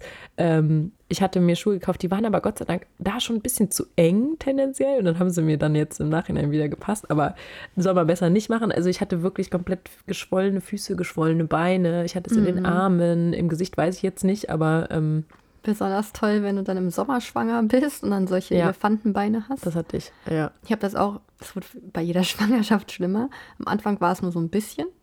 Und in der dritten Schwangerschaft war es dann so krass, dass ich meine Beine, die haben angefangen zu kribbeln und weh zu tun. Ja. War das bei dir auch so schmerzhaft dann? Ja, ich hatte das ganz schlimm, unabhängig von der Schwangerschaft, daher kannte ich das schon von Okay. Milch. Also ich habe Kuhmilch, von Kuhmilch habe ich auch Ödeme bekommen. Und ähm, das sind richtige Schmerzen. Ja. Also wenn du länger stehst, dann ist es einfach unerträglich. Das ist so ein Brennen und Kribbeln, so würde ich Ja. es beschreiben. Es tut Exakt so. weh. Es brennt eigentlich ganz viel Und dann auch, musst genau. du die hochlegen, dann geht es irgendwann. Aber Ja. das ist richtig eklig, als ob ganz viele brennende Ameisen über deine Füße laufen. Ich finde das so widerlich. Ja, Dann könnt ihr auch so einen schönen Test machen. Wenn ihr irgendwie dicke Beine habt, drückt einfach mal auf die Haut. Und wenn die Delle bleibt, äh, dann sind es Wassereinlagerungen. ja da, bei mir hat das nie so richtig funktioniert. Ah, okay. Ja, ja, also es ist so ein Tipp. Also das ist so der ich, ich glaub- Krankenschwester-Tipp. Ja, aber ich habe das, bei mir hat man das nicht richtig gesehen und ich wusste, es war aber Wassereinlagerung, weil nach der Geburt waren die innerhalb von gefühlt Stunden waren die weg. Krass. Also bei mir ging das so schnell. Es kann auch sein, dass die noch mal schlimmer werden im Wochenbett, Echt? die Ödeme. Oh Gott, also da hatte ich super Glück. Also ich Ja. habe auch einfach dadurch voll viele Kilos sofort verloren, weil irgendwie diese Wassereinlagerungen waren Ja. super schnell weg und ich sah wieder, also auch meine Handgelenke und meine Finger und, Und meine so. Fußknöchel Ja, äh, genau. war auch extrem dick. Und Ja. mein, ähm, mein Verlobungsring bei der Pauline, der hat nicht mehr gepasst. Ja, ich habe den nicht mehr stimmt. abgekriegt. Oh also macht vorher eure Ringe ab, bevor ihr hochschwanger seid und das nicht mehr abkriegt. Das hat nämlich eine Zeit lang echt schon wehgetan. Oh Gott. Ja. Ja, Und- mit Öl und so. Und so ein Gesicht, ne? So richtig dicke Ja. Bäckchen und so ein rundes Mondgesicht. Alex hat mich immer Mondgesicht Oh genannt. nein, äh, wie charmant. Ja, er meint es lieb, ne? Ja, ja. Ich habe, ähm, und also die Wassereinlagerungen waren für mich ein Thema und ähm, Schwangerschaftsflecken. Also ich hatte Hm, solche Pigmentstörungen. Pigmentstörungen im Gesicht. Ähm, also äh, wie so große Sommersprossen, Mhm, so an der Seite süß. und so. Nee, das waren halt so Flecken. Was ich auch hatte, war vermehrte Behaarung. Hört sich jetzt voll eklig an, aber ich hatte tatsächlich seit der Schwangerschaft, in jeder Schwangerschaft, immer ein Haar auf dem Bauch. Das ist Echt? so schwarz nachgewachsen. Ach, Habe ich immer gezupft dann oder wegrasiert. Das ist bei jeder Schwangerschaft nachgekommen. Das ist ja lustig. Wieso? Mhm. Hallo? Ist, vielleicht ist es ein Signal vom Baby. Manche Frauen bekommen ja auch ein Darmbad in der Schwangerschaft. Ach, wegen der Hormone dann, ne? Mhm, genau. Ja. Oder was ich auch noch hatte, äh, Verstopfung Oh ja. teilweise in der Schwangerschaft. Bei mir war das durch das Eisen dann. Durch die Eisentabletten hatte Ja, ich genau. immer die schlimmsten äh, Darmprobleme. Ja, ich auch. Da habe ich immer ganz viel Magnesium genommen. Das hat mir geholfen. Ja? Ja. ja guter Tipp. Ja, viel trinken hilft auch, ne? Also generell ist viel wenn gar nichts geht, gut. musst du halt was aus der Apotheke holen, ne? Was hast du da immer? Oder Pflaumenmus und so essen, ne? Ja, so getrocknete Pflaumen und so. Da helfen auch Leinsamen. Wichtig bei Leinsamen, die müssen mindestens geschrotet sein. Genau. Weil sonst gehen die einfach eins zu eins, genauso wie da kommen die wieder raus, wie sie reingekommen sind, da ist gar nichts verarbeitet. Ja. Also das ist bei Leinsamen wichtig. Ähm, ja, viel trinken ist wichtig. Also ähm, ja, aber wenn man diese Eisentabletten nimmt, da ist, ja. Was mir auch noch einfällt, was auch viele haben, ähm, Hämorrhoiden ist auch öfters mal Kam bei mir erst danach. danach. Mhm. Okay, ich habe es in der ersten Schwangerschaft gar nicht gehabt und dann auch erst in der dritten Schwangerschaft, dass ich mal Hämorrhoiden hatte. Ist halt richtig unangenehm, das brennt, ne? Mm. Also ich hatte gar nicht, ich glaube, das hieß nicht Hämorrhoiden, sondern sowas, was anderes. Ich weiß nicht mehr, wie das hieß. Ich finde Hämorrhoiden, das Wort hört sich eh nicht so schön Ja, an. also diese ganze Bereich, dieser ganze Bereich ist ein unangenehmes Thema, sagen wir es mal so. Aber Aber gehört dazu. Das ist Ja. einfach in der Schwangerschaft so. ja, dein Körper macht da verrückte Dinge mit dir. Was auch noch wichtig ist in der Schwangerschaft, äh, geht vorher, also am besten schon, wenn ihr Kinderwunsch habt oder auch in der Schwangerschaft, einmal mehr zum Zahnarzt. Und zum Augenarzt. Tatsächlich, genau. Der, Ja. Die Augen verschlechtern sich.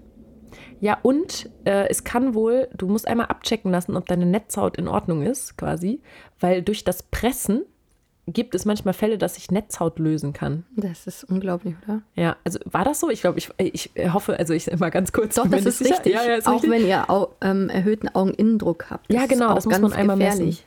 Ich habe das ja. Ich habe Ah. ja den grünen, äh, so grün Star. genau, grünen Aha. Star. Mhm. Da ist das ein bisschen gefährlich. Da kriegst du halt so Augentropfen und dann, wenn du das aber weißt, kannst du halt vorbeugen in Genau. der Geburt. Und ähm, genau, Augenarzt, und was hatten wir gerade noch? Zahnarzt, weil die halt so, weil so viele Mineralstoffe ja vom Kind halt, ne, die gehen halt gerne an die Mutter, ne? Genau, Und dann, eher Karies. Ja. Und aber auch, ähm, warte, Augenarzt, Zahnarzt. ja, warte, wegen Zahnarzt. Ach so. Man sagt ja auch in der Schwangerschaft. Ein Zahn Ein Zahn pro pro. Schwangerschaft, war bei Ja. mir Gott sei Dank nicht so. Ich hatte wirklich nach der, also ich habe jetzt zum allerersten Mal in meinem Leben nach, also erst weiß nicht, ob das noch durch das Stillen kam oder so, aber halt, ich habe danach erst Karies gehabt. Ich habe vorher noch nie Karies gehabt. Ich hatte eine Wurzelbehandlung Ja. in der Schwangerschaft, was nicht so schön war. ja. Aber es kommt ja auch, wenn du dich viel übergibst und so, ne? Diese Säure macht ja auch deinen. Zahnschmelz kaputt und so. Ja, und halt das Kind, das Kind holt sich, was es braucht. Und Genau. das geht dann eben auf Kosten der Mama. Haare raus. Nein, in der Schwangerschaft sind die Haare noch schön. Und die Ja. Haut sieht gut aus, rosig. Und die Ja. Haare schön, schön dick. Es gibt auch positive Effekte. Ja. Nicht nur die. Weniger nur die- Pickel. War bei Ja. mir auch so. Ansonsten Beschwerden, was ich auch noch, ähm, tut- auch nicht so ein schönes Thema, was ich auch noch wirklich extrem nervig fand, war das Thema Ausfluss. Ist natürlich in der Mhm. Schwangerschaft immer alles besser durchblutet. Und äh, da hatte ich extrem viel Ausfluss. Es war schon so Ja. nervig, weil es jetzt immer nass war. Und zum Ende hin dachtest du eher schon so, ey, ist das jetzt Fruchtwasser? Ja, ja. Es hat meine Blase, ein Fruchtblase eingerissen. Ja. Genauso wie mit diesem Harndrang hat mich auch total gestört. Ja, ja, das wollte ich nämlich jetzt nochmal sagen. Dieses, also das war was, das vermisse ich ja überhaupt nicht, ne? Mhm. Also auch gerade gegen Ende, das war so nervig. Immer wenn man draußen irgendwo unterwegs war, und ich war nämlich ja auch im Sommer dann schon sehr schwanger, du bist ja ganz oft draußen. Ja. Und dann, ich musste jede Stunde auf Toilette. Und das musst du irgendwann überlegen, so, okay, und dann musst du ja auch schnell. Das ist ja dann ja auch nicht so, dass du es irgendwie so gut halten kannst. Genau. Sondern das wird ja dann plötzlich ganz, ganz toll. Und du denkst halt so, ich kann es nicht mehr aushalten. Und dann musst du immer irgendwo einen Café finden oder irgendwo, das ist halt immer so unangenehm. Dieses, darf ich mal bei Ihnen auf Toilette gehen? Oh, Oh, von wegen hier Pipi halten. Ich sage ja nur Schwangerschaft, Inkontinenz hatte ich. Oh Gott. Ich habe dann zum Ende hin wirklich dann Binden halt getragen, weil ich Ja. wusste, bei jedem Niesen geht was mit ab. Oh Gott. Das hat sich dann natürlich gelegt. Du musst dann auch wieder dein alles trainieren und so. Aber ich Ja. fand das nervig. Bei mir war es nicht stündlich, das war viertelstündlich, dass ich am Schluss auf Toilette musste. Oh Gott. Das fühlt sich dann teilweise an, du hast irgendwie eine Blasenentzündung, Entzündung. weil du einfach so oft auf Toilette musst. Das ist Ja. ja auch mit dem Schlafen. Irgendwann kannst du nicht mehr schlafen. Und ich bin ja voll der Seitenschläfer. Thema Stillkissen ist ganz, ganz toll. Ja. Zum Thema äh, gut schlafen in der Schwangerschaft. Stillkissen war mein bester Freund. Ja. Da war Alex auch immer sehr eifersüchtig, dass So ich zum mit Kuscheln. Stillkissen gekuschelt habe, anstatt mit Alex. Ja. Ich Ja. habe also war Schlaf einigermaßen in Ordnung. Ich glaube, es ist schlimmer, wenn du ein Rückenschläfer bist, oder? Weil Seite geht ja noch Mhm. Dann wird dir eigentlich. schwindelig, weil dein Baby alles wegdrückt. Ja, Und auf die Bauchschläfer ist ja auch blöd. Kommst, also eigentlich ist Seitenschläfer das Beste, was du dann Ja. sein kannst, oder? Aber durchschlafen kannst du am Ende nicht mehr. Also ich konnte es nicht mehr. Ja, bei mir war das größte Problem, dass ich ständig nachts auf Toilette musste. Ja, Also weniger, dass ich irgendwie, weniger, dass es unbequem war, sondern dass ich wirklich einfach ständig wach wurde, weil ich auf Toilette musste. Und das hat mich so genervt. Dann bist du ja auch dann irgendwie dann hochkommst, ne? Wie so ein Walross, was Ja. sich zur Seite rausdreht. Ja, genau. Was mir jetzt gerade noch einfällt, was ich auch hatte, Übungswehen. In der ersten Schwangerschaft waren sie wirklich nicht oft und viel da, aber in der zweiten, dritten Schwangerschaft haben, wurde ich auch halt nachts schon geweckt von diesen Übungswehen. Übungswehen, dann wird dein Bauch ganz hart. Mhm. Und das ist halt so ein anspannendes Gefühl, wie ein bisschen so, ich kann das nicht beschreiben.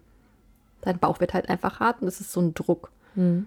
Und mit jeder Schwangerschaft kamen die früher, Ach, diese Übungswehen. Okay. In der dritten Schwangerschaft waren die schon ab der 20. Woche da. Wahnsinn. Ja, Ich hatte die kaum. Also ganz, ganz, ganz, ganz wenig. es wird mit jedem Mal schlimmer. Hm. Genauso wie die Wochenbettbeschwerden, da kommen wir auch noch zu. Ja, das ist dann einen der nächsten Podcasts-Thema. Mal sehen, wann wir dahin gelangen. Das ist irgendwie alles so viel. Ja, Ich glaube, ansonsten, so Kreislaufprobleme und so ist auch ganz typisch. ja so Schwäche, Müdigkeit, Kurzatmigkeit. Bei einer Treppe bist du schon am Schnaufen wie sonst Ja. was. Konzentrationsbeschwerden auch so ein bisschen, ne? Ja. Also auch das Arbeiten fällt einem dann auch nicht mehr so leicht oder fiel mir nicht mehr so leicht. Wenn man sich das alles so aufzählt, denkt man, warum wird man schwanger? Ja, also es muss ja nicht jedem so gehen. Also Ja. manche haben ja die volle Palette, manche haben richtig Pech und manche haben nur so ein paar und manche sind irgendwie völlig befreit, die arbeiten noch bis zum Schluss und sind voll happy und la la la. Ja, meine beste Freundin Linda, die hatte auch keine Übelkeit. Oh, Die toll. ist so beneidet. Ja. Wird man echt eifersüchtig. Unverschämt. Wird eine schöne Schwangerschaft. Ja, das ist toll. Ja, dann empfindet man das vielleicht auch nochmal ein bisschen anders. Ja, wollen wir dann nochmal ähm, über das Übertragen sprechen? Also genau, wenn es dann so hingeht in die letzten Wochen. Genau, Wir haben ja beide übertragen, deswegen können wir da uns jetzt auch gut austauschen. ja. Also ich habe, glaube ich, wie gesagt, immer schon eine Woche vor errechneten Termin war ich immer schon so, ach, jetzt putze ich mal die Fenster, jetzt gehen wir mal abends schön lange spazieren, Schatz. Vielleicht kommt es ja ein bisschen früher, weil der Mann muss sich ja Urlaub nehmen, so. Ja, das ist nämlich da auch noch so ein Thema, ne? Ja, Sich Urlaub nehmen, sich Zeit nehmen, das ist halt schwer zu, zu planen. ja. Dann hat man schon mal so eine Woche vorher langsam angefangen, mal so ein bisschen das Baby herauszufordern. Genau. Wie war das bei euch? Ja, bei mir war, ich war eigentlich vor errechneten Termin noch gar nicht so ungeduldig, weil ich dann dachte so, ja, keine Ahnung, was das heißt, wenn es jetzt eher kommt und so. Also da habe ich ehrlich gesagt noch gar nichts gemacht. Ähm, Ja, die Hebamme sagte ja auch immer, umso länger es drin ist, umso besser, dann kann es sich noch voll entwickeln und genau. das Kind macht, kommt schon dann, ist noch kein Kind drin geblieben, so Ja, hat ja, meine genau. immer gesagt. Ja, Mach dir keine Sorgen, Das es ist noch kein Kind drin geblieben. Wie schön. Nee, also ich habe äh, gar nichts vorher gemacht. Ich habe dann erst, als, äh, als ich dann über dem Termin war. Und dann wurde ich richtig, also dann wurde ich sofort ungeduldig. Also mit dem, als es dann nicht am errechneten Termin kam, ab dem Moment war ich ungeduldig. Weil man immer so hofft und sich das vorstellt, wie wird's losgehen und so. Ja, und du, ich habe mich dann irgendwie auch schon so drauf eingestellt gehabt und wollte auch irgendwie so ein bisschen, ja, auch neugierig, glaube ich. Also so, so ich wo- wollte auch halt dann irgendwie wissen, wie es jetzt ist und es auch natürlich auch ein bisschen hinter mich bringen ne? und auch einfach das Kind kennenlernen. Ja, man trägt das so lange in sich, dann will man es auch mal wirklich irgendwann begrüßen, ja. Ich wollte auch unbedingt wissen, wie sie aussieht und so und auch so ein bisschen, genau, wie das ist und ähm, ja, irgendwie, ja, ich bin vielleicht dann auch manchmal zu verkopft oder zu verplant. Also verplant klingt jetzt gerade, als wäre ich ver verschallert. Ich meine eher, dass ich dann zu geplant, also dass ich halt irgendwie dachte, okay, das ist jetzt, ich habe mir jetzt damit gerechnet, ich habe mich darauf eingestellt, du kommst mein Bindungstermin und jetzt, okay, der nächste Tag war dann auch noch okay, mhm. obwohl ich da schon sehr ungeduldig wurde. Und dann jeder Tag wurde schlimmer, weil ich wirklich dachte, so, ist das jetzt dein Ernst? Wo bleibst du denn? Und dann muss man ja auch immer häufiger dann zum Arzt gehen.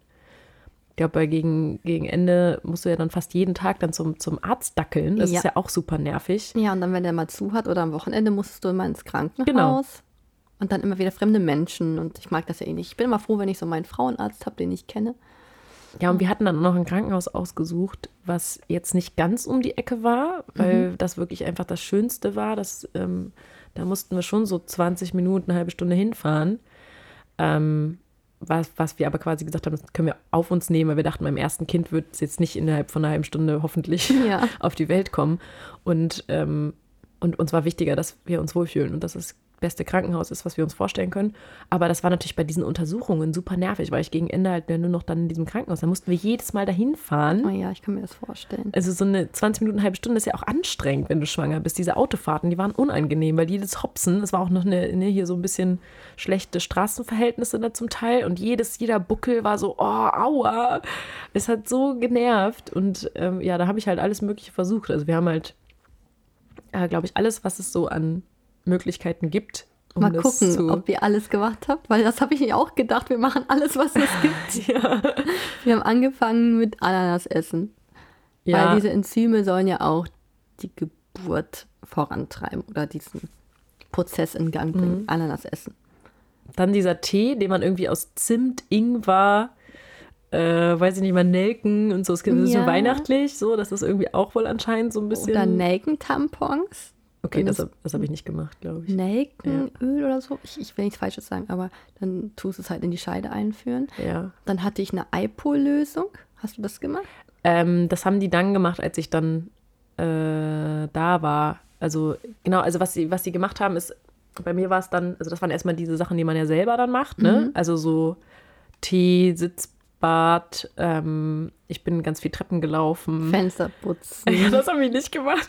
Aber wir waren noch auf dem Alex hier auf dem Fernsehturm. Ach was. Ja, also wir mal hoch. Und ich hatte nämlich immer das Gefühl, da kriege ich Wehen, wenn ich da oben bin. Ach, wie süß. Ein bisschen absurd. Ähm, und dann, ähm, genau, meine Hebamme hatte mir so ein paar Sachen gesagt.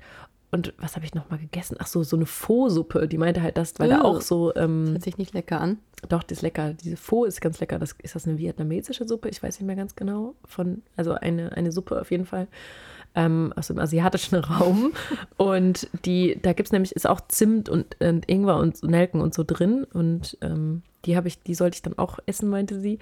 Und dann haben wir, als wir dann am zehnten Tag ist ja dann so, dass man eigentlich anfängt einzuleiten. Also viele Krankenhäuser mhm. dann sagen, okay, das Risiko wird jetzt halt erhöht, dass ja. es halt nicht mehr so gut ist für das Kind. Ne? Und dann war es aber so, dass am zehnten Tag war ich dann da und die hatten halt super viele Einleitungen und super viele, oh nein, die gerade. hinten. Ich fand das gut, weil ich mir war das, mir ging es zu schnell. Mein Gefühl hat mir gesagt, es ist zu früh. Okay, dann also mein Gefühl Bauchgefühl hat in dem Moment gesagt, so nee, du darfst noch nicht. Es ist anscheinend noch nicht so. Ich möchte noch nicht einleiten und ich hatte so Angst vor der Einleitung. Okay. Ich hatte richtig Angst vor der Es hat sich für mich so falsch angefühlt. Ich wollte, dass das Kind von alleine kommt. Das war mir so, so, so wichtig. Und ich habe dann, ähm, war dann irgendwie dankbar, dass die mich wieder nach Hause geschickt haben oder uns. Und am nächsten Tag haben die gesagt, okay, aber am nächsten Tag müssen wir dann einleiten. Und dann haben die halt geguckt, eigentlich war noch alles in Ordnung. So, sie alles. meinte halt, oh. so ein bisschen das Fruchtwasser wurde weniger und so. Und da muss man ja auch ein bisschen drauf achten. Aber eigentlich war so, sonst eigentlich alles so einigermaßen in Ordnung. Sie hat aber gesagt, so ja, okay, am elften Tag wird sie jetzt schon gerne mit der Einleitung beginnen. Aber wir, genau, wir hatten, Entschuldigung, das habe ich vergessen. Wir hatten nämlich dann an dem, wo wir noch nicht die richtige Einleitung gemacht haben, hatte ich auch so ein Tampon bekommen mit sowas Natur, also so ein das Nelkentampon? War das dann ein Nelkentampon? Ich weiß nicht, es war auf jeden Fall so ein Tampon. Ich kenne nur Nelkentampon, was den Muttermund weich machen soll. Ja, sowas in der Art. Also ich habe auf jeden Fall so ein Tampon gekriegt, wo noch kein richtiges Einleitungszeug mhm. drauf war sozusagen, sondern halt irgendwas anderes. Ähm, das habe ich bekommen. Und, und einen Wehencocktail wahrscheinlich. Ja, das, den Wehencocktail habe ich gar nicht bekommen. Den, den hatte ich. Ja, nur, nur das quasi. Und dann, es hat aber überhaupt nichts gemacht. Also, ja, deswegen war ich am nächsten Tag dann wieder da. Und es hat sich immer noch nichts getan. Und dann haben die halt gesagt, okay, jetzt müssen wir so langsam einleiten. Und dann hatte die diese Eipo-Lösung auch gemacht. Eipo-Lösung, ja. Das hat, war unangenehm. Oh mein Gott. Ja, ich habe es auch gemacht bei Leona. Da war ich zwei Tage drüber. Mhm.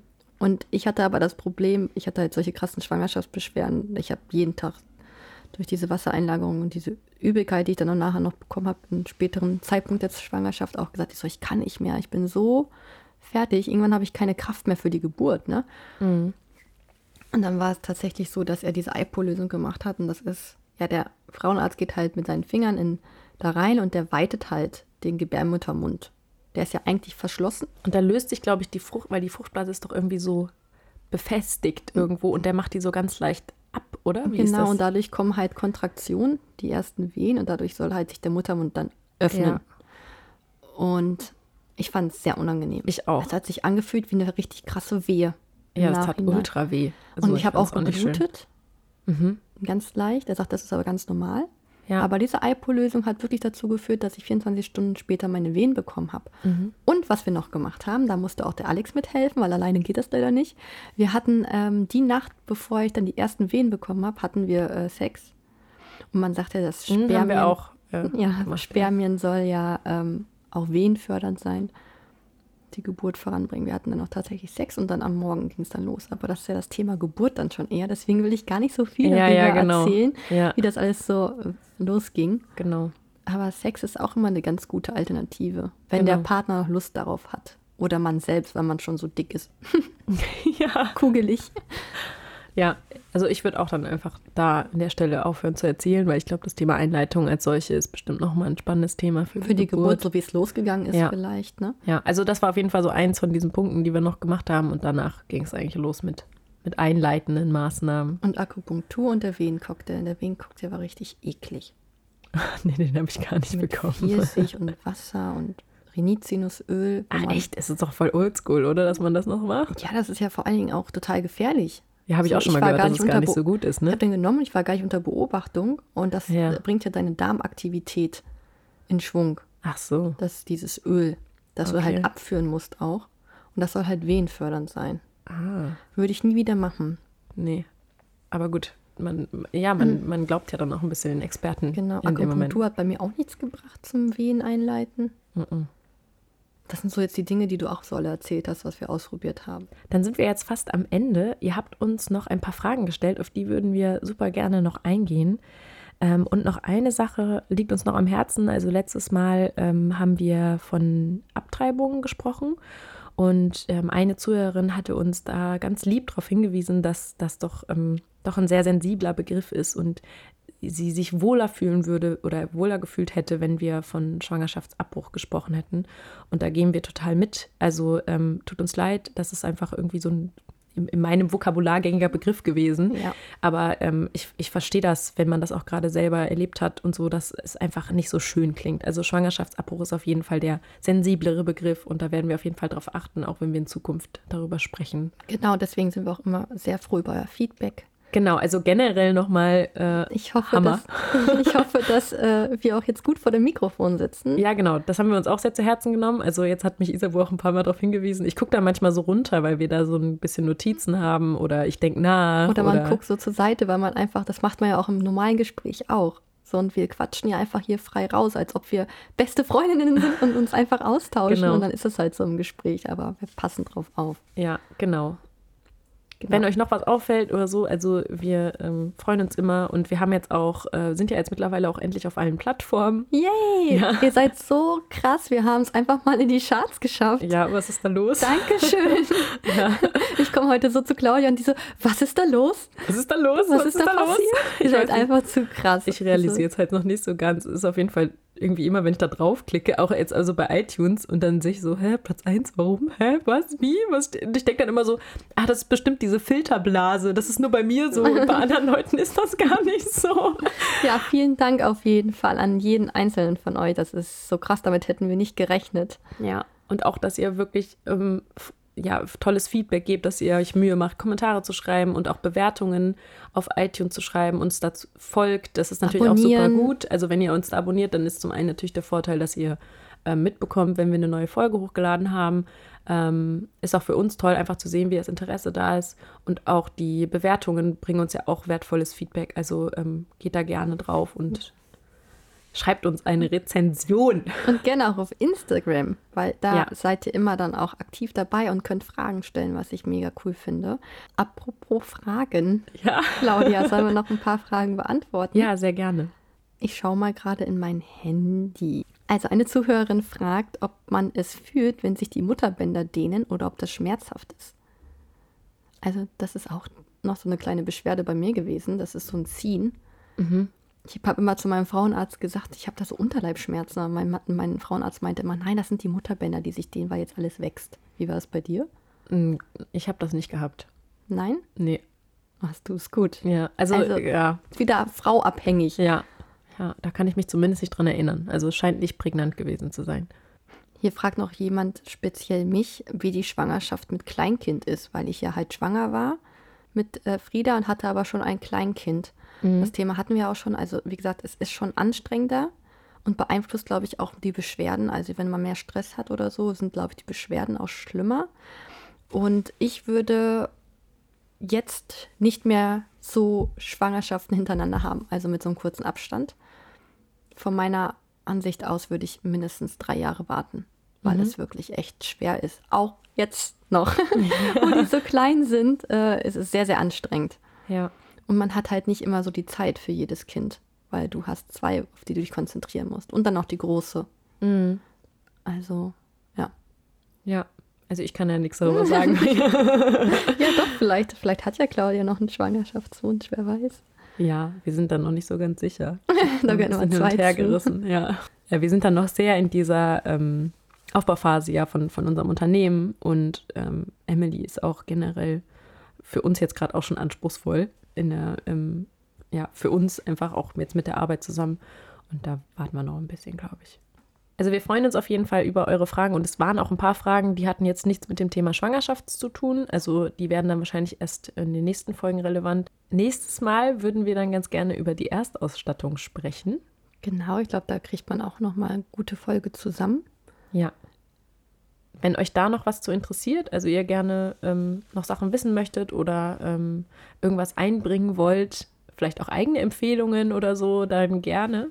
Vielleicht kann man noch ähm, in, dem, in der Folge mit einbringen das Thema Geschlecht, wie wir es erfahren haben. Und dann zum Thema Ausstattung gehen, Erstausstattung, weil passt das ja ein bisschen der Farbe an, dem Ja. Geschlecht. Das ist vielleicht auch nochmal so interessant für die Zuhörer, wie wir erfahren haben, was es wird. Ja, Mädchen oder Junge. Was meinst du? Dann Ja, haben wir noch ein bisschen Idee. mehr zu erzählen. ja. Ja, wir haben jetzt, dieser Podcast war jetzt ein bisschen länger als der letzte. Die Schwangerschaft ist ja auch lang. ist, ist sehr lang. Ähm, also da gibt es wahrscheinlich sogar noch mehr zu erzählen, aber mal gucken. Vielleicht greifen wir das Thema auch nochmal irgendwann auf, nochmal bestimmte Punkte, die wir jetzt vielleicht nicht angesprochen haben. Also ihr könnt uns auch generell gerne Vorschläge schicken an Themen, was ihr spannend findet, worüber ihr mehr erfahren wollt. Alles am besten über Instagram aus dem Kinderzimmer. Ähm, da entweder unter die Bilder kommentieren oder, falls ihr anonym bleiben wollt, auch gerne als Direktnachricht. Super. Ja, Ich dann sind wir jetzt schon wieder am Ende. Ach, schon wieder vorbei, ist aber schade. Wir quatschen ja bald weiter. Also vielen Dank, dass ihr zugehört habt und ähm, wenn ihr die letzte Folge noch nicht gehört habt, da ging es um Kinderwunsch und ungeplante Schwangerschaften. Das ist die Folge 1. Und wir sagen bis bald. Bis bald. Tschüss. Habt eine gute Zeit. Tschüss.